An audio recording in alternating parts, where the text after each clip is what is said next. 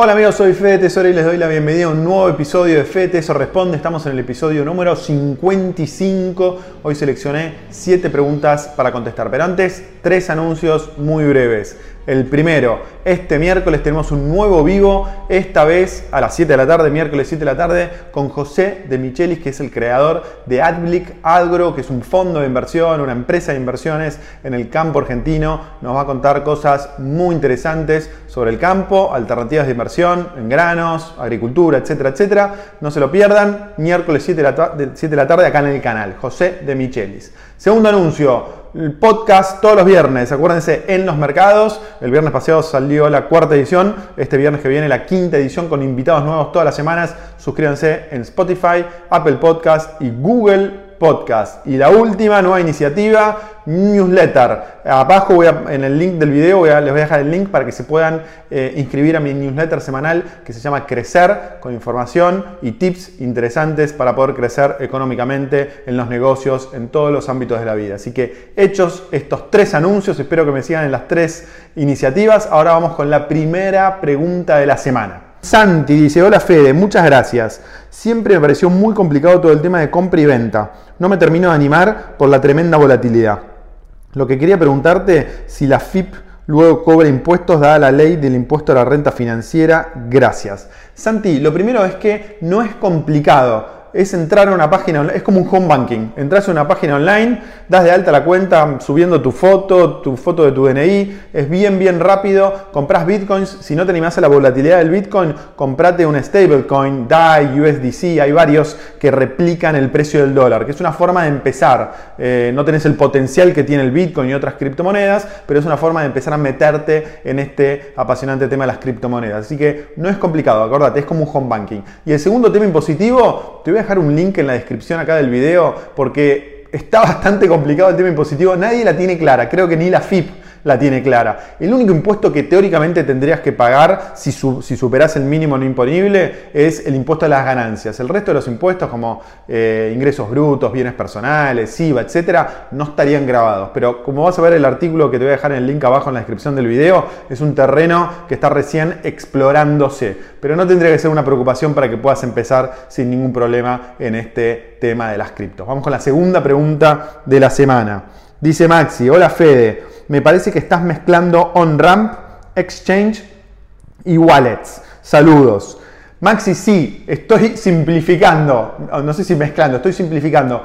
Lo que les decía en el video anterior, creo que era el 135, FDTC Show 135, era que había dos explicaciones de cómo implementar este tema de las criptomonedas. Una un poco más sofisticada y una un poco más, más fácil, más fácil de entender. La más fácil de entender es que junté todos estos tres conceptos de on-ramps, exchange y wallet en una sola entidad, para que se entienda mejor y la gente que está empezando no tenga que diferenciar tantos protagonistas. En el próximo video, no esta semana, seguramente la próxima, o la otra, voy a meterme un poquito más en detalle en los diferentes wallets que hay, que las wallets, eh, vamos a explicarlo muy rápido. On-ramp son aquellos brokers, por decirlo de una manera, que te permiten comprar bitcoins o criptomonedas con moneda como pesos, dólares, euros, etc. Esos son los on-ramps. Los exchange son aquellos que te permiten comprar y vender criptomonedas entre bitcoin y ethereum, ethereum y ether o la moneda que se te ocurra. Y después, eh, los wallets son un lugar donde vos podés alojar esos bitcoins, por ejemplo, de una forma segura, con tu con tu clave privada y tu dirección privada, de tal forma que si el exchange el día de mañana desaparece o el on-ramp el día de mañana desaparece, vos no tengas ningún problema porque tu Bitcoin, por ejemplo, está en la red descentralizada. Si es un poquito complicado, aquellos sobre todo que, que empiezan, no se asusten. En el próximo video que dedica al tema de criptomonedas, voy a explicar tranquilo y pausado este tema tan importante que menciona Maxi. Vamos con la próxima pregunta.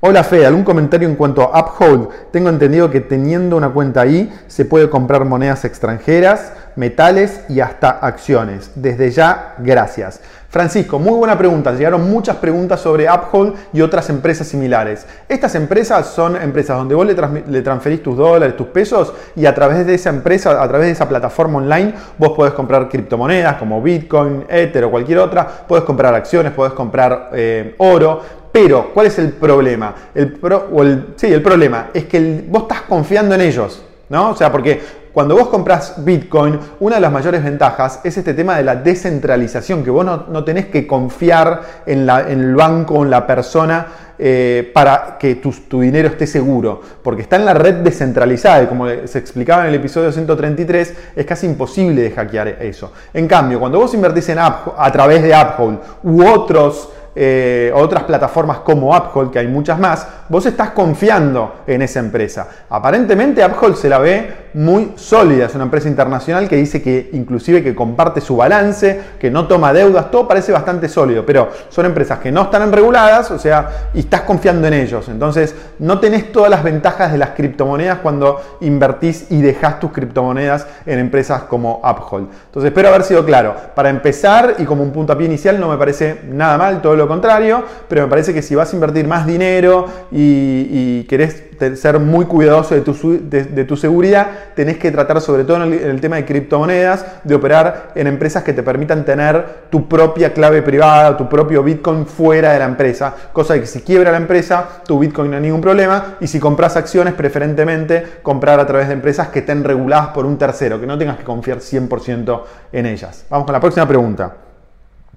Air, eh, Fede, quería saber tu opinión sobre AirTM. Si es que la conoces, un saludo. Sí, la conozco y me parece muy buena. Todas las plataformas como AirTM, AirTM, lo estoy pronunciando bien, perdón, eh, o AirTM, sería la españolización de este término, me parecen muy buenas porque lo que, lo que hacen estas plataformas se separan en el medio en la relación entre dos personas. Entonces, en realidad, vos por ahí querés comprar dólares y tenés pesos. Bueno, tenés una persona que quiere vender dólares y tiene dólares. Entonces, lo que hace la plataforma intermedia entre ustedes dos y le pone un poco de orden y un poco de seguridad al intercambio entre personas. Todo lo que es intercambio entre personas y plataformas que hay en el medio que te ayudan a, facilitar ese intercambio de personas, me parece que, está muy bueno, que hay que aprovecharlo y justamente la ventaja de la tecnología es que nos facilita las operaciones entre personas. Así que tanto esta plataforma como algunas otras que hay en el mercado dando vuelta, me parecen que son una muy buena idea. Iván dice, ahora puedes comprar con pesos en Binance, la opción es peer-to-peer, donde Binance hace intermediario y le compras a otra persona a través de transferencia bancaria en pesos. Iván,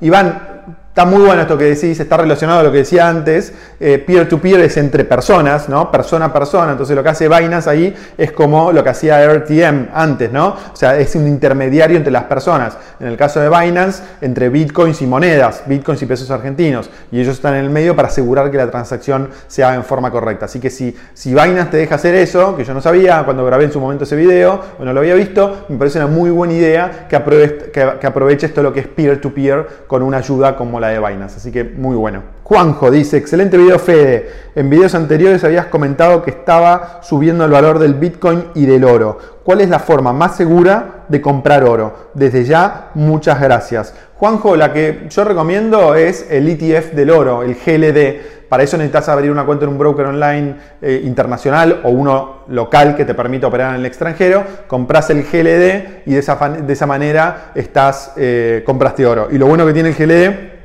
y que no tiene spread entre la compra y la venta, porque cuando vos compras oro físico, tenés un precio para la compra y tenés otro precio totalmente diferente para la venta. Entonces, algo que lo tengas por mucho, mucho tiempo, el, oro físico, podés perder dinero entre ese spread de diferencia de precio, ese spread entre la compra y la venta. En cambio, cuando compras el GLD, es un ETF que podés comprar y vender cuando quieras, el momento que desees y con comisiones muy bajas. Así que esa es una muy buena idea para empezar con el tema del oro. Vamos con la próxima pregunta. Y última, dólar blue, Laureano, dice, hola Fede, te sigo siempre. Calcula, ¿Calculás lo que va a pasar con el dólar blue en lo que queda del año? ¿Va a seguir bajando? ¿Se estancará alrededor de los 124? ¿Volverá a subir un poquito? Bueno, la, pregunta de Laureano venía creo que un día después de que Argentina arregló el tema de la deuda, ¿no? Eh, y yo creo que lo decía en un video que grabé al día siguiente o ese mismo día. El dólar blue no va a bajar en la Argentina. O sea, mentalícense. Puede bajar un día, dos días, tres días, cuatro días. Fíjense lo que pasó cuando Argentina arregló el tema de la deuda. Bajó un día o dos días y después empezó a subir de nuevo. La, economía está planteada de tal manera de que el dólar blue no puede bajar en el corto plazo. ¿Por qué? Porque tenés un déficit fiscal que está subiendo cada día más, actividad económica que está cada día más abajo, una cuarentena que no se sabe cuándo termina y emisión, gasto público subiendo de una forma impresionante y todo eso financiado con emisión y tasas negativas en general o tasas eh, en pesos muy bajas. Entonces no es negocio invertir en pesos. Entonces eso es una bomba de tiempo para que el dólar blue suba cada vez más. ¿Cómo? ¿A qué precio va a llegar? Es imposible saberlo porque también hay un condimento muy importante que es el tema confianza. Hay que ver el gobierno para qué lado va. Si va para el lado de medidas racionales como arreglar el tema de la deuda o medidas irracionales como en su momento tratar de expropiar Vicentín o como la ley de teletrabajo que es una locura o la ley de alquileres que tampoco ayuda a nada. Es decir, son dos visiones de país. Si va para el lado de Venezuela es una cosa, si va para el lado de una economía racional es otra cosa. Entonces eso es un tema de confianza. Entonces, en mi opinión, el blue no puede bajar de aquí a fin de año, salvo que haya un volantazo fuerte del gobierno, que eso lo vamos a ir viendo y lo vamos a ir compartiendo acá en los videos que subimos todas las semanas. Bueno, espero que les haya gustado este episodio. Acuérdense que este miércoles los espero a las 7 de la tarde con un nuevo vivo con José Di Michelis de AdBlick.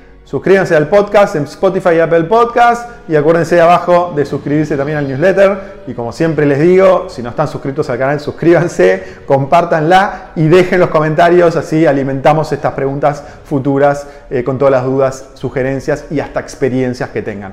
Les mando un abrazo grande y nos vemos muy pronto. Chao.